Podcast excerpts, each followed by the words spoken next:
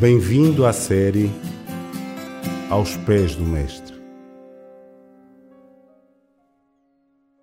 O texto que hoje vamos ler para a nossa meditação encontra-se no Evangelho segundo Mateus, capítulo 1, versículo 18. Ora, o nascimento de Jesus Cristo foi assim. Estando Maria, sua mãe, desposada com José, antes de se juntarem, achou-se ter concebido do Espírito Santo. No Antigo Testamento, há diversas citações de nascimentos que ocorreram por intervenção direta de Deus na vida de casais. Foi assim com Abraão e Sara, foi assim com Isaac e Rebeca, Elcana e Ana, dentre outros. Todavia, a narrativa do nascimento de Jesus foi diferente. Neste caso, a intervenção do Espírito Santo não se deu por meio da vida conjugal. A concepção ocorreu sem a participação de um pai humano. Mateus é enfático em sublinhar esse detalhe quando diz: antes de se juntarem. O conhecimento dos hábitos da comunidade judaica da época de Jesus esclarece possíveis confusões de termos quando comparados ao sentido do noivado e do casamento nos nossos dias. O noivado era um acordo celebrado entre o pai da noiva e o pretendente, neste caso o noivo, cerca de um ano antes do casamento em si. A noiva e o noivo ainda permaneciam na casa dos seus pais. Em sentido restrito, isso era considerado um matrimónio e somente podia ser desmanchado mediante o divórcio. Somente após a cerimônia matrimonial, ou seja, as bodas, é que o casal passariam a viver sob o mesmo teto. Nessa época, o casamento era visto como um negócio e era frequente a troca de dotes, com o pai recebendo um pagamento ou mesmo o próprio noivo, dependendo do acordo entre as partes. Mas a afirmação do Evangelho sobre o nascimento virginal de Cristo possui grande importância para a doutrina da salvação. Destacamos três importantes aspectos. O primeiro, em mostrar que a salvação vem de Deus, nunca por obra do esforço humano. Esse facto pode ser visto já no começo da vida de Jesus, como se lê na carta de Paulo aos Gálatas, capítulo 4, os versículos 4 e 5.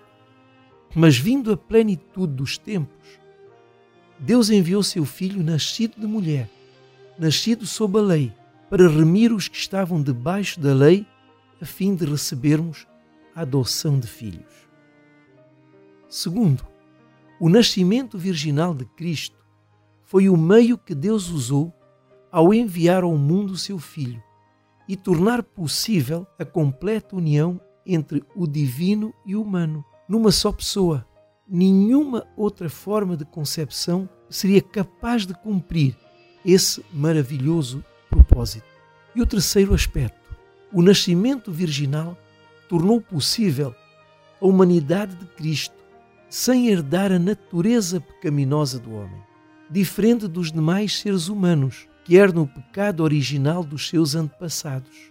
Jesus, ao ser concebido de modo maravilhoso pelo Espírito Santo, foi preservado da transmissão genética desse estado.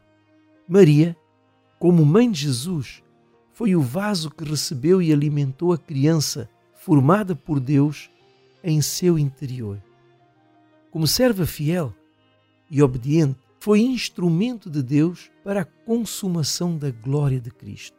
Lucas, o capítulo 1, os versículos 31 e 32, diz: E eis que em teu ventre conceberás e darás à luz um filho, e por-lhe-ás o nome de Jesus.